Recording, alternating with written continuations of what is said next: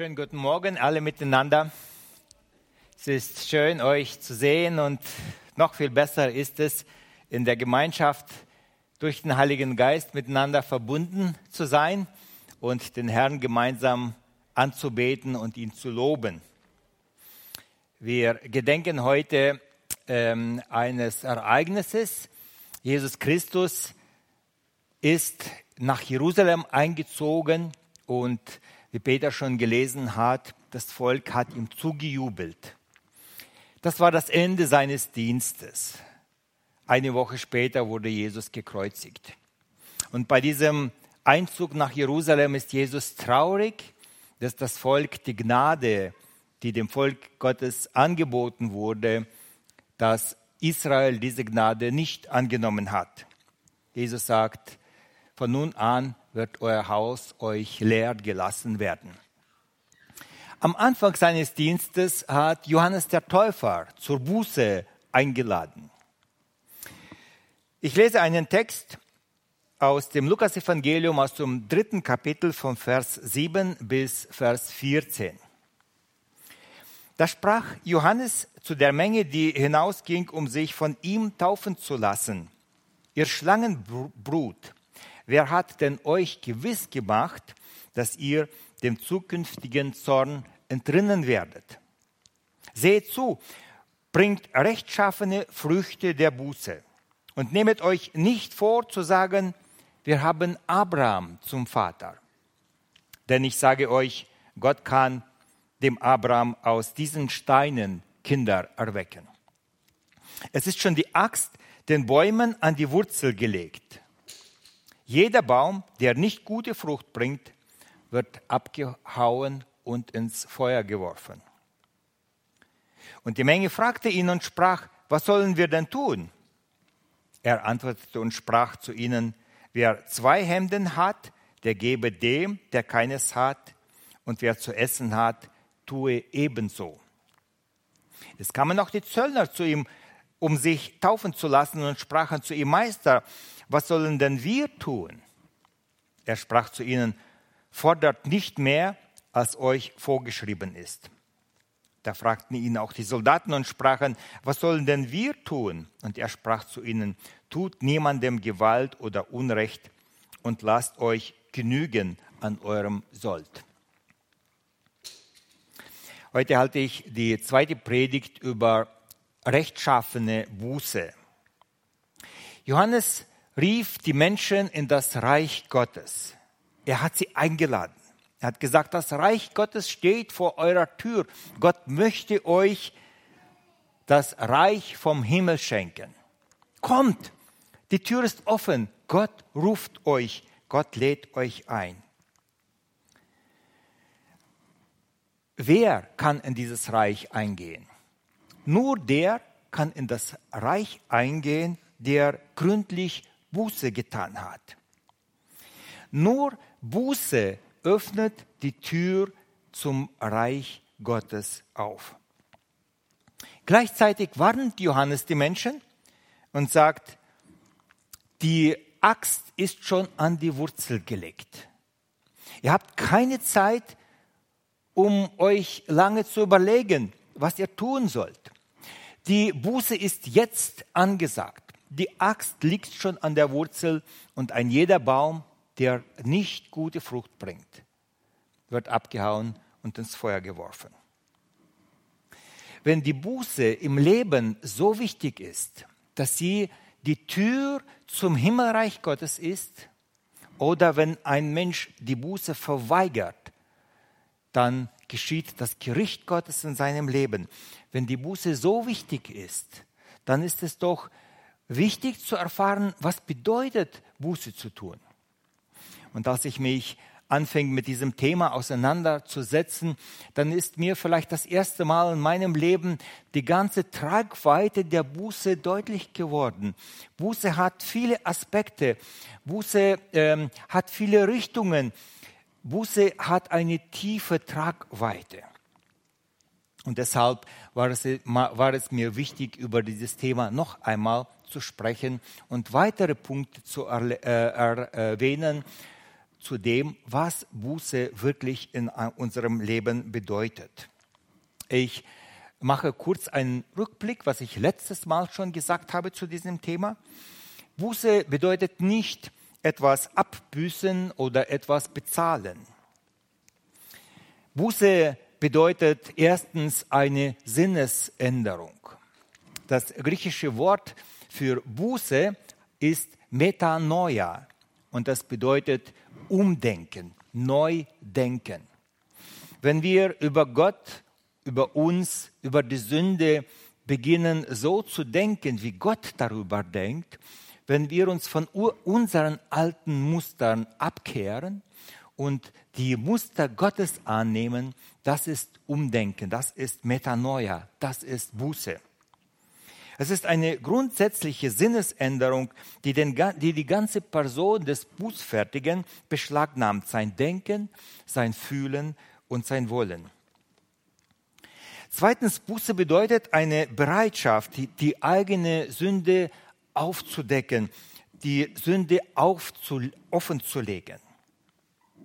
Darüber haben wir letztes Mal gesprochen, wie David in seinem Leben erst versuchte, die Sünde zuzudecken, Psalm 32. Als ich meine Sünde verbergen wollte, verschmachteten in mir meine Gebeine. Und dann hat sich David entschieden, die Buße offen zu legen. Und er hat vor allen Menschen Buße getan. Er hat seine Sünde offengelegt. Er wusste, vor Gott ist sowieso nichts verborgen. Bereitschaft, seine Sünde offen zu legen, darüber zu sprechen, sie zuzugeben. Und jetzt fahre ich fort mit diesem Thema. Drittens, die Buße beinhaltet ein tiefes Bedauern der Sünde mit dem Vorhaben, die Sünde zu lassen. Man schämt sich vor Gott für seine Sünden. Lass uns mal schauen, wie Menschen in der Bibel Buße getan haben. Ähm, der äh, Prophet Jeremia beschreibt, wie äh, ein Stamm in Israel, Ephraim, wie sie Buße getan haben, als Gott ihnen ihre Sünden aufgedeckt hatte. Und ähm, Jeremia spricht in der Ich-Form. Ich lese aus Jeremia 31, Vers 19. Nachdem ich bekehrt war, tat ich Buße, und als ich zur Einsicht kam, schlug ich an meine Brust. Also hier erklärt Jeremia, wie das Volk Israel Buße getan hatte. Ja? Ich bin zu Schanden geworden und stehe schamrot da, denn ich muss büßen die Schande meiner Jugend. Die Elberfelder Bibel übersetzt das noch ein bisschen anders, deutlicher zu erklären. Ich trage die Schmach meiner Jugend. Also als Menschen in Ephraim zur Buße kamen, als sie Buße getan hatten, äh, Jeremia sagt zu einem, ich stehe schamrot da. Man schämt sich für seine Buße. Wenn wir nicht erkannt haben, dass wir Gott beleidigt haben mit unseren Sünden, wenn wir nicht erkannt haben, dass unsere Sünde Gott kränkt, es ist eine Ablehnung Gottes, wenn wir das nicht erkennt, erkannt haben, wenn wir nicht schamrot geworden sind über unsere Sünde, dann werden wir die Sünde heimlich in unserem Leben auch weiterhin lieben. Und weiter ist geschrieben, ich büße die Schande meiner Jugend oder ich trage die Schmach meiner Jugend. Ein Mensch schaut zurück und plötzlich wird ihm bekannt oder deutlich, wie er gottlos gelebt hat. Die Sünden der Jugend werden wieder, stehen wieder vor den Augen. Man trauert darüber, dass man gesündigt hat. Petrus, einer der Apostel Jesu Christi, war am Anfang selbstgerecht und selbstsicher. Er meinte, er ist stark genug. Er ist stark genug, jeder Versuchung zu widerstehen. Und wenn die anderen, die werden untreu, aber ich, ich werde treu bleiben in allen Situationen. Das meinte Petrus über sich selbst. Und dann kam die Situation, dass Jesus Christus verhaftet wurde. Und dann wurde Petrus gefragt, Petrus, bist du auch mit dem zusammen, zusammen gewesen? Dann hat er vor allen Menschen offen bekannt oder gesagt, nein, mit dem habe ich gar nichts zu tun, ich kenne den nicht einmal. Und dann schaute Jesus Christus ihn an Und als Jesus Christus ihn anschaute, dann klingelt es bei ihm. Petrus ging raus und das geschrieben Lukas 22, Vers 62. Er ging raus und weinte bitterlich.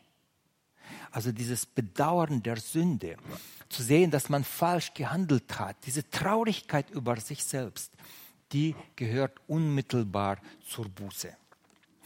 Wenn wir nicht begriffen haben, dass wir Gott beleidigen, dann werden wir die Sünde auch weiterhin lieben. Es genügt nicht, wenn wir unsere Sünden erkennen, aber sie weiterhin lieben. Wisst ihr, es muss eine Umstellung, eine Einstellung im Herzen sein, dass man beginnt, seine eigenen Sünden zu bedauern, sie zu hassen. Wenn wir die Sünde lieben, dann werden wir sie vielleicht kurzfristig lassen aus Furcht vor dem Gericht. Aber die Sünde wird uns immer wieder zurückziehen und wir werden uns wie benachteiligte Menschen fühlen. Gott hat uns etwas Gutes, etwas, was uns Spaß gemacht, weggenommen. Die Freude aus dem Leben ist weg. Ich darf nicht mehr sündigen. Und das wird uns immer wieder zu der alten Sünde ziehen. Oder auch wenn nicht, dann werden wir trotzdem traurig sein, dass Gott uns etwas weggenommen hat. Gott hat uns arm gemacht. Ich habe schon manche Menschen kennengelernt, welche gesagt haben, was muss ich lassen? Oder was darf, nee, so anders, was darf ich nicht tun, wenn ich ein Christ werde? Und dann wird meistens aufgereiht Sünden, die Menschen lieben und dann sagen sie, das alles darf ich später nicht mehr machen. Das heißt, diese, diese Abneigung zur Sünde, die ist noch nicht da. Aber wenn wir unsere Sünden bereuen und uns dafür schämen, dann können wir die Sünde lassen. Der Evangelist äh, Richard Krise, der vielleicht noch etlichen von uns von früher bekannt ist aus den Evangelisationen, der pflegte zu sagen, Sünden nennen und bekennen, Sünden hassen und lassen diese Einstellung, diese negative Einstellung zur Sünde, ich will die Sünde lassen und hassen, die muss in unserem Herzen vorhanden sein, wenn wir wirklich aufrichtig Buße tun. Viertens, die Buße bedeutet Wiedergutmachen, was möglich ist. Meine Lieben, wir wollen Vergebung haben, aber wir wollen nicht Wiedergutmachen, was wir verbockt haben. Ihr kennt aus der Kinderstunde die Geschichte vom Chef der Zollbehörde aus Jericho, den Zachäus. Ihr kennt aus der Kinderstunde, wie der Zachäus Jesus sehen wollte, wie er auf einen Baum kletterte, wie dann Jesus in sein Haus gekommen ist und wie er ein Festmahl für Jesus vorbereitet hatte und wie er viele seine Freunde eingeladen hatte zum Fest. Und dann als er mit Jesus gegessen und gesprochen hatte, dann gingen ihm die Augen auf über sein eigenes Leben. Und dann steht, stand äh, Zachäus mitten in der Feier auf und hat feierlich Folgendes gesagt. Er hat gesagt, die Hälfte meiner Güter will ich den Armen geben. Und wen ich betrogen habe, dem will ich es vierfach zurückgeben. Stellt euch mal vor, einen anderen Tag nach der Feier steht Zachäus auf, packt eine große Tasche schwer mit Münzen. Früher wurde mit, mit Geld, früher wurde in, äh, nicht mit Scheinen, sondern entweder mit Goldmünzen oder Silbermünzen bezahlt. Er nimmt diese Tasche, packt sie voll und geht auf den Markt und schaut sich, er war ja vom Zoll, sie haben von den Händlern ähm, ähm, Zoll genommen und er geht durch die Reihen und schaut, oh, diesen habe ich über den Tisch gezogen. Dann geht er zu ihm und sagt, mein lieber Freund, ich habe dir schon öfters eine falsche Rechnung ausgestellt. Tut mir leid. In meinem Leben ist etwas passiert. Ich bin Jesus begegnet. Und als ich ihm begegnet bin, sind mir die Augen aufgegangen. Und ich bekenne jetzt vor dir, dass ich dich belogen habe. Schau mal, ich habe dir immer wieder Rechnungen ausgestellt und die waren falsch. Vielleicht über 100, über 200 Euro. Ich weiß nicht, ob die in Euro oder Dollar bezahlt haben, aber sagt er, hier hast du das Vierfache zurück. Bitte vergib mir, dass ich dich so betrogen habe. Dann geht er zum nächsten Stand und kommt wieder. Jeder von uns würde sagen, ähm, dir wird ja das Geld nicht ausreichen. Er hat gesagt, ganz egal, ich will viermal zurückgeben, vierfach zurückgeben jedem, den ich betrogen habe. So hat er Buße in seinem Leben getan. Wisst ihr, in Ordnung bringen, was möglich ist. Nicht nur sagen, Gott, vergib mir meine Schuld, sondern hingehen und in Ordnung bringen, was nicht in Ordnung ist. Das ist echte Buße. Meine lieben Geschwister, wenn wir wirklich Buße in unserem Leben getan haben, dann müssten wir vielleicht hingehen und mit Menschen reden, mit denen etwas nicht in Ordnung war. Wenn du vorher gelogen hast, über irgendjemanden die Unwahrheit gesagt hast, dann gehe hin zu deinem Opfer, bekenne, dass du gelogen hast und bitte um Vergebung. Sonst wird Gott dich richten. Johannes sagt, die Axt liegt schon an der Wurzel. Wenn du über jemanden Böses geredet hast, vielleicht war das eine Unwahrheit, aber vielleicht war das auch eine Wahrheit, aber aus einem bösen Herzen gesagt, um den anderen in den Dreck zu ziehen.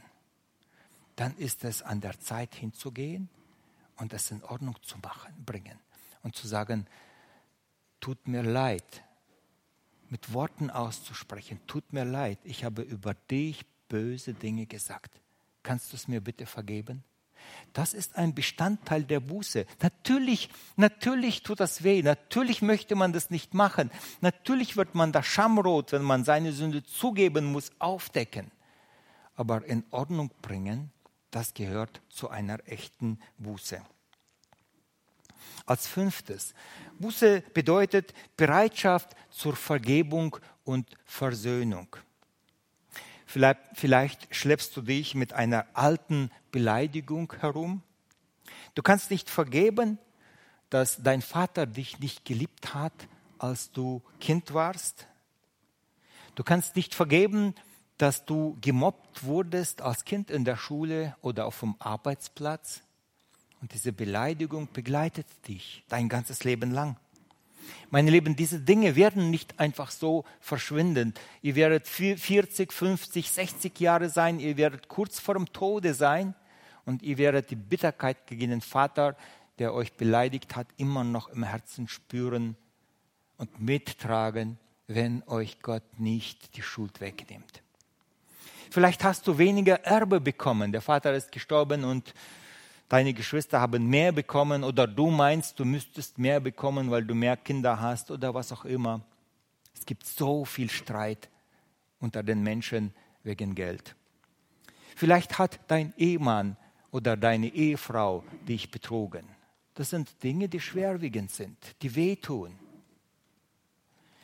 Und dann hast du dir, dir dich mit Handschellen an die Schuld des anderen gekettet und du schleppst diese Schuld mit dir durch das Leben. Du kannst nicht frei werden und fröhlich, fröhlich für eine Nachfolge mit Gott. Jahre sind vergangen, aber du fühlst dich immer noch als Opfer. Und wisst ihr, was gefährlich ist? Manchmal merken wir nicht, dass wir früher Opfer waren und jetzt sind wir selber Täter geworden. Und wir meinen sogar, wir haben Recht, so zu handeln. Und in deinem Herzen hat sich Gift ausgebreitet. Davon, davor warnt der Hebräerbrief, Hebräer 12, Verse 14 bis 17. Ich lese, jaget dem Frieden nach mit jedermann und der Heiligung, ohne die niemand den Herrn sehen wird. Der Hebräerbrief sagt, werdet aktiv, wartet nicht bis andere kommen, ihr sollt dem Frieden nachjagen. Und seht darauf, dass nicht jemand Gottes Gnaden, Gnade versäume, dass nicht etwa eine bittere Wurzel aufwachse und Unfrieden anrichte und viele durch sie unrein werden.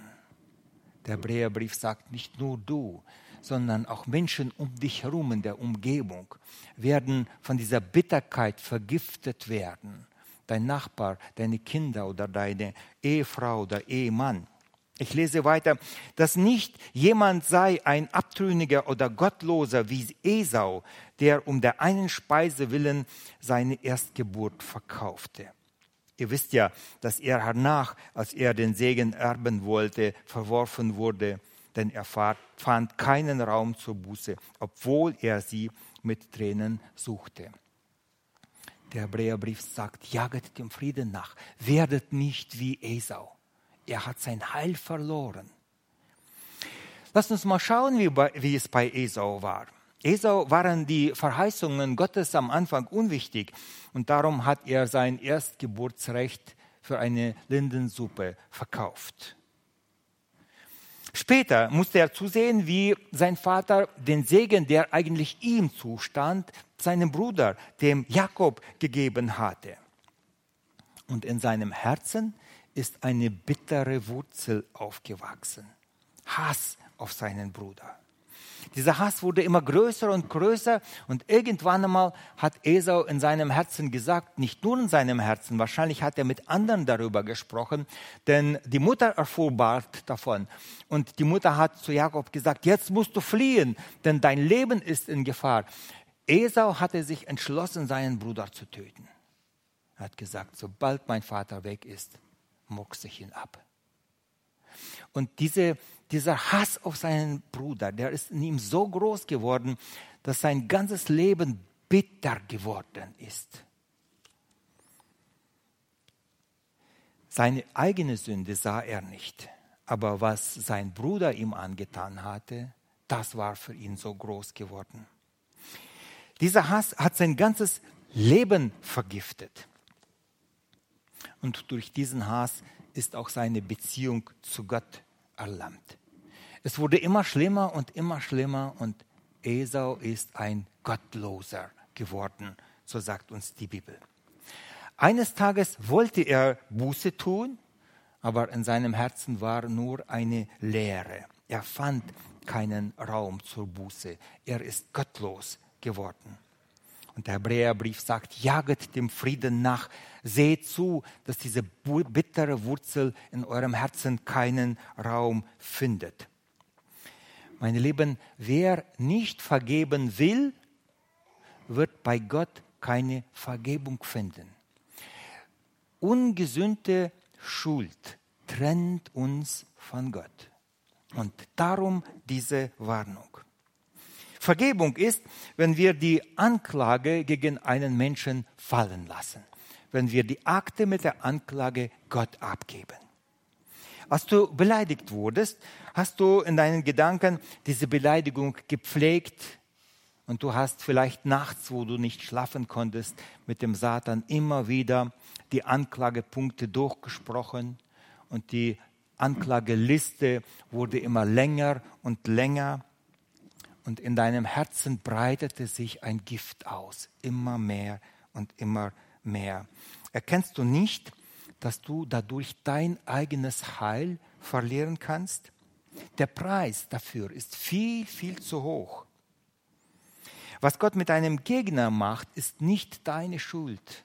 Deinen Gegner wird Gott seines Tages richten, aber du musst die Schuld vergeben. Aber wenn du dich entschieden hast zu vergeben, dann wirst du frei werden für die Nachfolge. Du wirst fröhlich werden in deinem Herzen. Und wenn Satan wieder zu dir kommt, dann sage zu ihm, Satan, die Anklageschrift ist bei Gott.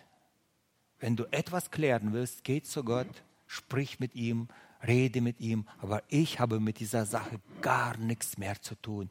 Ich will meinen Frieden haben. Darum geht es. Ich will frei werden. Und in diesem Augenblick, wo wir uns entscheiden zu vergeben, wo wir uns entscheiden, den anderen frei zu lassen aus der Gefangenschaft, in die wir ihn genommen haben. In diesem Augenblick wird wieder die Tür der Gnade, die wir zu Gott gesucht haben, aufgehen. Wir werden Frieden in unserem Herzen haben. Wir werden Kraft haben für die Nachfolge, wenn wir vergeben. Versöhne dich, vergib in der Ehe. Begrabe die alten Anschuldigungen. Oft ist es so, wir haben einen Ehestreit und dann werden Dinge rausgeholt, die gestern waren und vor einer Woche und vor einem Jahr. Manche holen die Anschuldigungen, die schon zehn Jahre oder 20 Jahre. Weißt du damals, den zweiten Tag nach unserer Hochzeit, was du mir gesagt hast? Und wir können diese Sache nicht vergessen. Versöhne dich in deiner Ehe. Oder versöhne dich mit deinen Kindern. Du leidest darunter, dass deine Beziehung zu den Kindern nicht gut ist? Weißt du, dass deine Kinder auch leiden? Und jeder meint, er hat Recht. Willst du dich nicht versöhnen? Ohne Anklage, einfach zu sagen, du kannst mir alles aussprechen, wo ich gegen dich gesündigt habe. Ich will mich nicht mehr rechtfertigen. Ich will nur, dass wir, du, mein lieber Sohn oder meine liebe Tochter, Frieden miteinander haben. Wenn du das nicht machst, wird dein Sohn sterben mit 60 und die Beziehung zu ihr, du wirst vielleicht schon längst tot sein. Aber diese Bitterkeit im Herzen deines Sohnes wird immer noch da sein. Versöhne dich mit deinen Eltern oder auch mit deinen Kindern. Versöhne dich überall, wo ähm, du kannst. Äh, geh zu deinen Freunden. Überall, wo du merkst, da hat, hat sich Bitterkeit in deinem Herzen breit gemacht. Versöhne dich. Das gehört zu einer echten Buße. Sechstens, echte Buße führt zu einem neuen Lebensstil. Buße muss sichtbar werden. Wenn Buße nicht zu einer Änderung des Lebens führt, dann ist das keine echte Buße. Es genügt nicht, wenn wir im Beichtstuhl unsere Sünden bekennen und dann nach Hause gehen und munter weiter sündigen, so wie früher. Jakobus sagt, äh, Jakobus 1, Vers 23, denn wenn jemand ein Hörer des Wortes ist und nicht ein Täter, der gleicht einem Mann, der sein leibliches Angesicht im Spiegel beschaut, denn nachdem er sich beschaut hat, geht er davon und vergisst von Stunde an, wie er aussah. Ihr habt euch heute alle äh, vorbereitet für den, äh, für den Gottesdienst, nicht wahr? Ihr habt euch ähm, hübsch gemacht und äh, ich bin mir sicher, dass 90 Prozent in den Spiegel geschaut haben. Ne? Also wenn ich in den Spiegel nicht geschaut habe, dann ähm, sagt meine Frau, schau mal, bei dir passt irgendwas nicht, das ist gut so.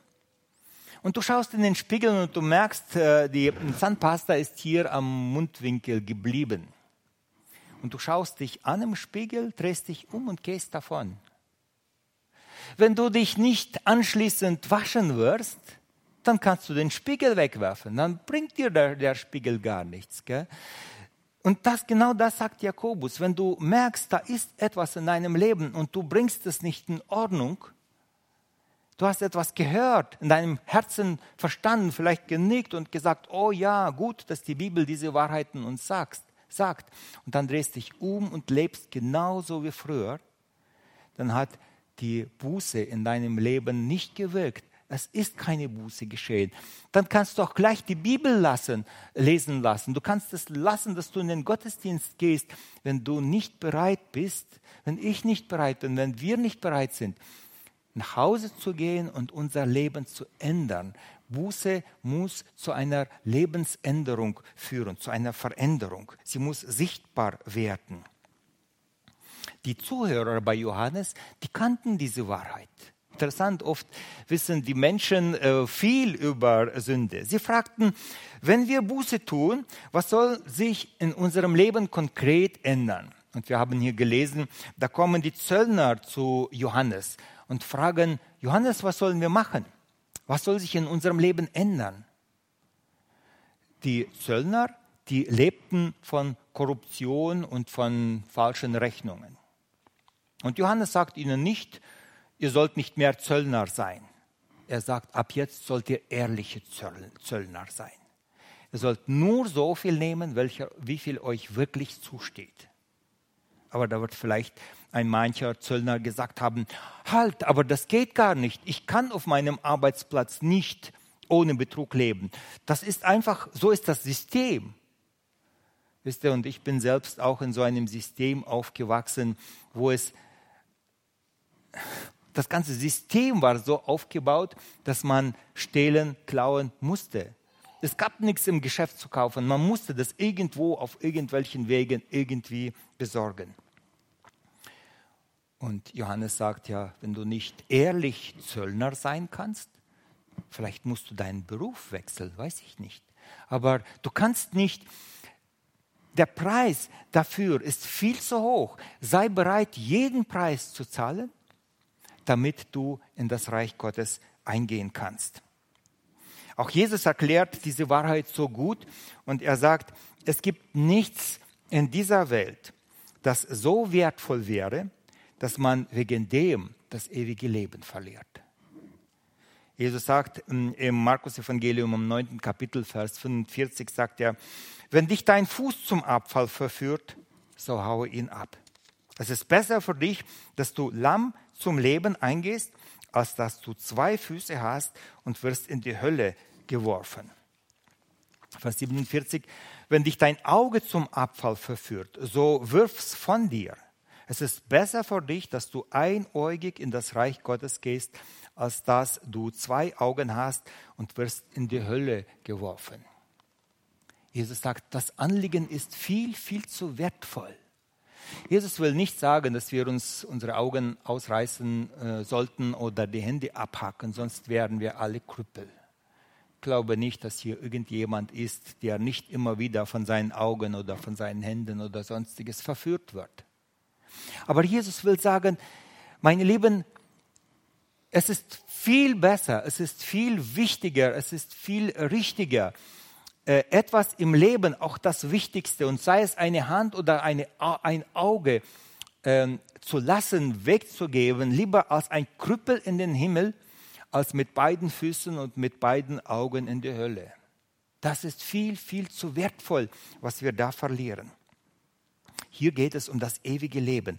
Lass los, was dich von Gott abhält. Tue Buße. Es kamen zu Johannes äh, auch Berufssoldaten und fragten ihn, was sollen denn wir tun, wenn wir Buße in unserem Leben machen, tun? Und Johannes sagt, sagt nicht, gebt euren Beruf als Soldaten auf. Er sagt, raubt nicht, tut niemand Unrecht, bleibt in allen Dingen ehrlich und gottesfürchtig. Lebe in dem Stand, den du hast, ehrlich und meide die Sünde. Ich weiß nicht, was die Soldaten ihm gesagt haben. Vielleicht haben sie gesagt, äh, lieber Johannes, aber wir können so gar nicht, denn Gerade vom Raub lebt ja der Soldat. Und Johannes sagt, lass dich an deinem Sold genügen. Das ist viel zu wenig für meine Familie. Gut, dann musst schauen, ob du vielleicht den Beruf wechselst. Das steht dir offen. Aber Versuch und nicht nur Versuch, lebe ehrlich. Buße bedeutet eine Lebensänderung. Als weiteres, Buße bedeutet nicht nur Abkehr von der Sünde, Buße bedeutet auch gleichzeitig Hinwendung zu Gott.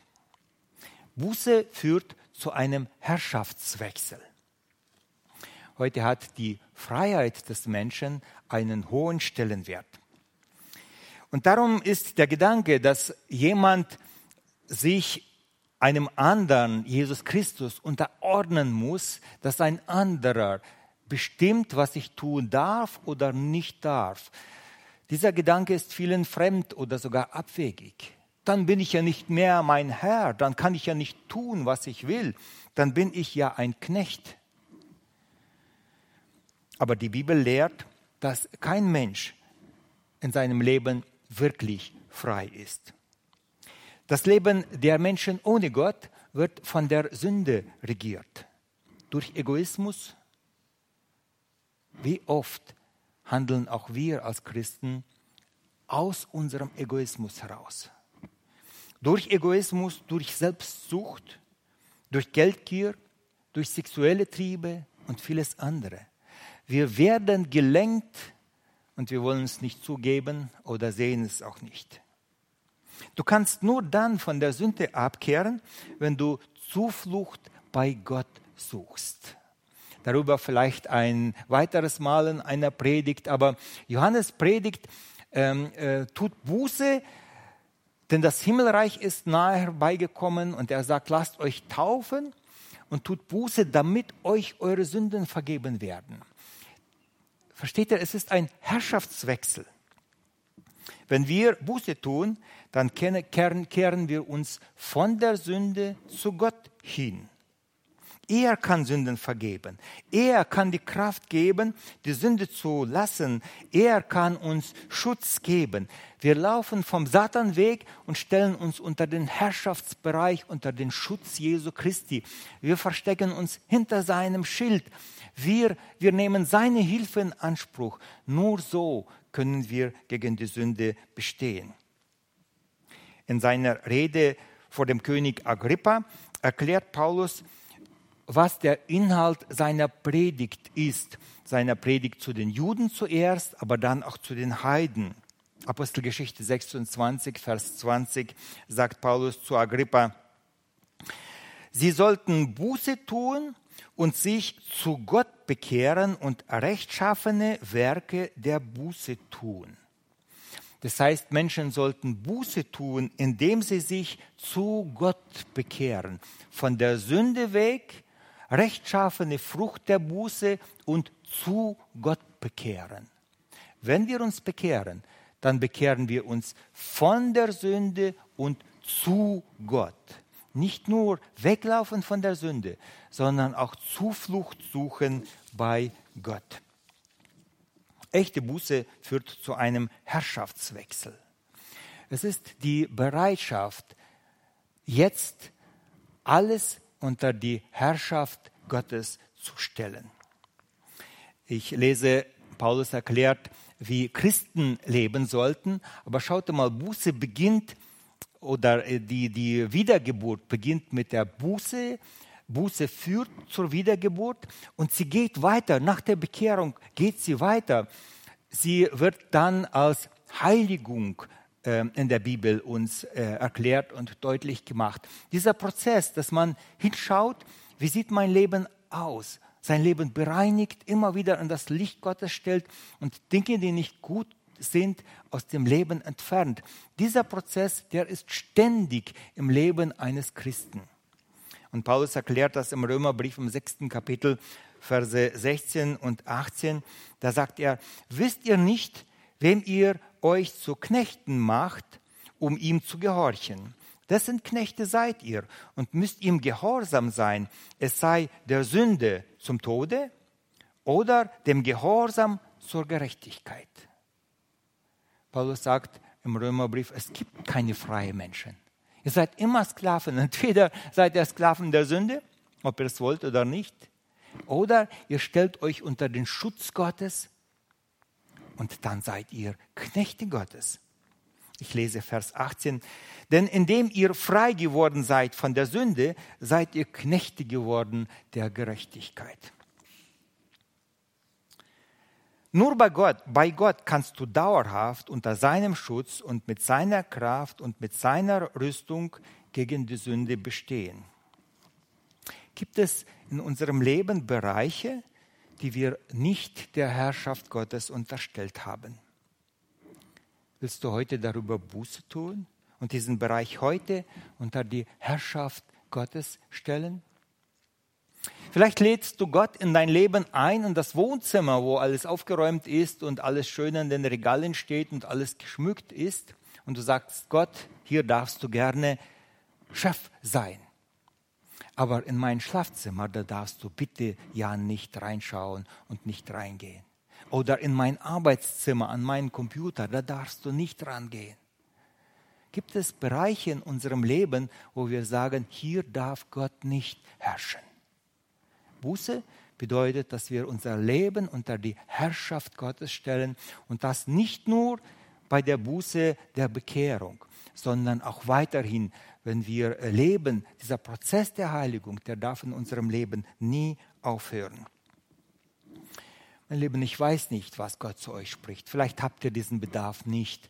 Aber wenn es Bedarf ist, dann sollen wir nach Hause gehen und diese Dinge heute unter den Bereich Gottes stellen. Und das Letzte, Buße ist keine Option oder Alternative, es ist ein Befehl Gottes an alle Menschen. In der Apostelgeschichte im 17. Kapitel, Vers 30 lesen wir, zwar hat Gott über die Zeit der Unwissenheit hinweggesehen, nun aber gebietet er den Menschen, dass alle an allen Enden Buße tun. Buße zu tun ist keine Option. Buße zu tun ist ein Befehl Gottes. Wenn wir nicht Buße tun, sprechen wir über uns persönlich ein Todesurteil. Jesus Christus ist gekommen und hat gesagt, ich bin nicht gekommen in diese Welt, um die Welt zu richten, sondern um die Welt zu retten. Aber jeder, der Jesus Christus ablehnt, hat selbst über sich persönlich ein Gericht gesprochen. Der Aufruf zur Buße ist ein Aufruf in das Reich Gottes und er ist gleichzeitig auch ein Gericht. Wer nicht bereit ist, Buße zu tun, stellt sich unter das Gericht Gottes. Dieser Aufruf ist, gilt für alle Menschen. Wir haben hier gelesen, was ähm, Paulus sagt, Gott gebietet allen Menschen. Ob du willst oder nicht, das ist ein Gebot Gottes. Gott gebietet allen Menschen. Da gibt es keine, die ausgenommen sind. Wisst ihr noch, in der ersten Predigt, da kamen etliche Menschen und haben gemeint, sie brauchen nicht Buße tu, zu tun. Die Schriftgelehrten, die Pharisäer, Ihnen hat Johannes gesagt, ihr Schlangenbrut, wer hat euch eingeredet, vom zukünftigen Zorn Gottes zu fliehen? Seht zu, bringt rechtschaffene Frucht der Buße. Keiner ist ausgenommen. Alle werden zur Buße von Gott persönlich aufgefordert. Lieber Zuhörer, heute hat Gott mich und dich aufgefordert, Buße zu tun. Er gebietet uns. Wenn wir das nicht tun, dann kommt das Gericht Gottes über uns. Ich war mit meinen Enkelkindern Kindern im Altmühltal. Wir haben da letztes Jahr einen Kurzurlaub gemacht und da sind wir in ein Fossilienmuseum gegangen und da sind verschiedene versteinerte äh, Fossilien. Fossilien, das sind so äh, Lebewesen, Tiere, Fische, sonstiges Libellen, Pflanzen, die äh, früher äh, waren und dann ähm, äh, versteinert sind. Und so versteinert sind sie bis heute für uns geblieben. Es ist sehr interessant, diese ganzen Fossilien anzuschauen. Es sind Krokodile, es sind Fische. Die Fische sind so gut erhalten, dass man da jeden Schuppen sehen kann. Ähm, als weiteres Krebse, Haie, verschiedene Pflanzen. Die sind, als ob sie heute die gleichen äh, Tiere aus, aus dem Meer oder sonstiges äh, wo zu sehen. Da gibt es auch Tiere und Vögel, die uns heute unbekannt sind, die ausgestorben sind. Ein Fisch war mir besonders interessant. Es ist ein Fisch, der den anderen Fisch schluckt. Und in diesem Augenblick, wo der größere Fisch den kleineren geschluckt hat, wurde er von Schlammmassen zugedeckt und so ist er zu einem Stein geworden. Und man kann sehen, wie ein Fisch im Maul den anderen hat. Das heißt, das, was wir da sehen bei diesen Fossilien, sind nicht Tiere, die irgendwie alt geworden sind, gestorben sind, auf dem Meeresboden äh, gefallen und, ver, äh, und äh, für uns äh, versteinert wurden. Nein, so funktioniert das nicht. Wenn heute irgendwo ein Tier stirbt, nach äh, zwei, drei Tagen ist von diesem Tier gar nichts geblieben. Alles wurde aufgefressen sei es jetzt auf dem Meeresgrund oder in der Savanne. Es sind Tiere, welche durch eine Flut umgekommen sind, durch eine Katastrophe. Diese Katastrophe ist weltweit gewesen, über den ganzen Globus ist sie gewesen. In den USA findet man zum Beispiel ganze, einen ganzen Friedhof mit Dinosauriern, die früher lebten zur Zeit Noahs und ähm, äh, die zugeschüttet wurden und die versteinert sind und da holt man raus Dinosaurier, muss man nur noch staunen. In dem Polarkreis findet man Mammuts. Die weideten dort auf der Weide. Sie haben Gras gefressen. Man kann im Magen der Mammuts heute noch erkennen, welches Gras sie damals gefressen haben. Und diese großen Tiere, stellt euch mal vor, wie muss man sie schockgefrieren, damit sie erhalten bleiben mit allem, was in ihnen drin ist. Da muss eine, eine Schockwelle über sie gekommen äh, sein mit einer extrem tiefen Temperatur, damit sie einmal einfrieren und nie mehr auftauen über Jahrtausende. Und die wurden zugeschüttet mit, mit ähm, Erde und jetzt taut diese Erde langsam auf und unter, hinter dem Polarkreis findet man massenweise diese Reste von diesen Tieren, die damals umgekommen sind, die auch ähm, nicht versteinert, aber tief schockgefroren sind. Meine Lieben, Petrus sagt zu den Lesern der Bibel, das ist der äh, zweite Petrusbrief, Kapitel 3, er sagt, vergisst bitte nicht, Gott hat einmal die Welt durch die Sintflut gestraft. Und er sagt, ihr sollt wissen, dass Gott noch einmal die Erde strafen wird. Und zwar nicht mehr mit der Sintflut, aber mit einer Feuerflut. Er sagt, die ganze Erde wird zerschmelzen und in Flammen vergehen. Die Elemente werden zerschmelzen und nicht mehr da sein. Alles Sichtbare wird vergehen. Und Gott wird eine, neue Erde und einen neuen Himmel schaffen, in denen Gerechtigkeit wohnt. Und er sagt, aber jetzt hat Gott noch Gnade. Jetzt ruft Gott noch ein, lädt er ein. Er ruft zur Bekehrung. Gott sagt, ähm, Petrus sagt, Gott zögert nicht mit seiner Verheißung. Es ist nicht so, dass Gott ja nicht weiß, soll er oder soll er nicht sondern er sagt, er liebt euch so sehr. Er möchte, dass ihr gerettet werdet. Und er sagt, erinnert euch an Noah. Noah hat die Arche gebaut und die Menschen haben sich etwas, äh, haben sich darüber lustig gemacht. Sie haben über ihn gelacht. Irgendwo ganz weit vom Ozean baust du eine Arche und du sprichst von einer Sintflut. Gott wird die Erde richten mit Wasser. Was sprichst du da, Noah? Und Noah baut Jahr für Jahr, Jahr für Jahr und er vertraut auf Gottes Wort und er sagt, es wird eine Zeit kommen, wo Gott die Erde durch die Flut richten wird. Und dann kam die Flut. Und es regnete und wir lesen, wie die Quellen des Wassers aus der Erde rauskamen, von innen aus dem Boden und wie es von oben prasselte und regnete und der Wasserspiegel da steigte und steigte. Und die Menschen liefen zur Arche, Sie wollten dort Rettung finden und sie klopften an der Tür. Und sie haben gesagt, Noah, mach doch die Tür auf, siehst du nicht, dass wir umkommen?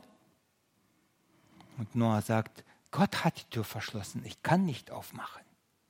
Und dann standen diese Menschen vielleicht 50 Zentimeter von Noah entfernt, vielleicht nur eine kleine Wand 20, 30 Zentimeter, weiß ich nicht, wie tief, wie, wie stark die Wand bei der Arche war, trennten Rettung und Tod, Leben und Tod, trennten Noah und die anderen Menschen. Und sie klopften an der Tür und wollten rein. Und es gab keine Rettung, weil es zu spät war. Und Petrus erinnert uns und sagt, mein Lieben, mit der Gnade darf man nicht spielen. Gott ruft heute Menschen, Gott liebt uns, Gott möchte uns die Rettung geben. Warum zögerst du? Glaube doch nicht, dass Gott immer so, so ähm, zögern wird oder warten wird. Eines Tages wirst du merken, die Entrückung ist geschehen, die Gemeinde ist weg, aber ich bin nicht gerettet und ich kann nicht mehr zu Gott kommen. Meinst du, du kannst fröhlich leben und sündigen? und am Ende, fünf Minuten vor dem Tod, wirst du dich irgendwie bekehren und Gnade bei Gott finden? Wer so denkt, der meint, dass er klüger als Gott ist und er meint, er wird Gott austricksen können. Und die Bibel sagt, lasst euch nicht täuschen. Gott lässt sich nicht spotten. Was der Mensch sät, das wird er auch ernten. Der Hebräerbrief, der warnt uns sehr eindringlich und sagt Hebräer 3, Verse 7 und 8. Darum, wie der Heilige Geist spricht, heute, wenn ihr seine Stimme hören werdet, so verstocket eure Herzen nicht, wie es geschah bei der Ver Verbitterung am Tage der Versuchung in der Wüste. Meine Lieben, heute ruft uns Gott zur Buße auf. Heute steht die Tür Gottes noch weit offen. Wenn du schon ein Kind Gottes bist und in dieses Reich eingegangen bist, dann ist diese Predigt für dich. Warum? Weil Heiligung ein beständiger Begleiter der Christen sein sollte, sich immer wieder in das Licht Gottes stellen. Vielleicht bist du heute noch nicht ein Kind Gottes. Dann ist diese Predigt heute für dich. Willst du in dieses Reich eingehen? Nur wenn wir gründlich in unserem Leben Buße getan haben dann geht die Tür der Gnade für uns alle breit offen. Gott will uns retten. Gott liebt uns. Aber Gott möchte auch, dass wir ihn lieben. Diese rettende Arche, die Tür der Gnade ist offen für alle, die Gott lieben. Ich lade euch ein zum Gebet. Vielleicht wollt ihr etwas offen bekennen. Ähm, letzten Sonntag ist jemand zurückgeblieben und äh, wollte ein Gespräch in Anspruch nehmen. Diese Person hat ihr Leben offengelegt und über die eigenen Sünden gesprochen. Wisst ihr, was dann passiert? Freude im Herzen. Das hat uns Gott zuges zugesagt, zugesprochen. Im ersten Johannesbrief, im ersten Kapitel, Verse äh, 7 bis 9, da steht geschrieben, wenn wir sagen, wir haben keine Sünde, dann betrügen wir uns selbst und die Wahrheit ist nicht in uns. Wenn wir unsere Sünden bekennen, dann ist Gott treu und gerecht und vergibt uns unsere Schuld und reinigt uns von aller Ungerechtigkeit. Dann haben wir die Zusage Gottes. Er selber hat es uns schwarz auf weiß gesagt. Wenn wir unsere Sünden bekennen und bereuen, ist Gott treu und gerecht und dann kannst du sicher nach Hause gehen mit einer Freude im Herzen. Heute hat mir Gott meine Sünde vergeben. Und ein neues Leben beginnt. Ich lade euch ein zum Gebet. Lasst uns unsere Sünden bekennen vor Gott, vielleicht im Stillen. Wenn ihr möchtet, könnt ihr nach dem Gottesdienst zurückbleiben, ein Gespräch mit einem der Ältesten suchen und ihr werdet Freude in eurem Leben bekommen. Amen. Wir beten.